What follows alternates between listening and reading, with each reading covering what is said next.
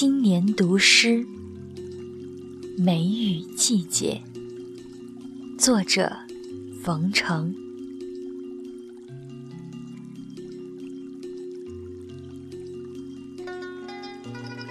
江南梅雨季节，生活的角角落落都有打湿的感觉，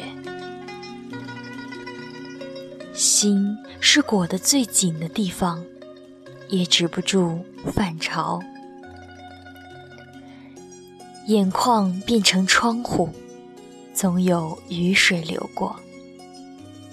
过往岁月都是梅雨的记忆，赏梅、画梅、听雨、读雨，全世界都在梅雨里活着。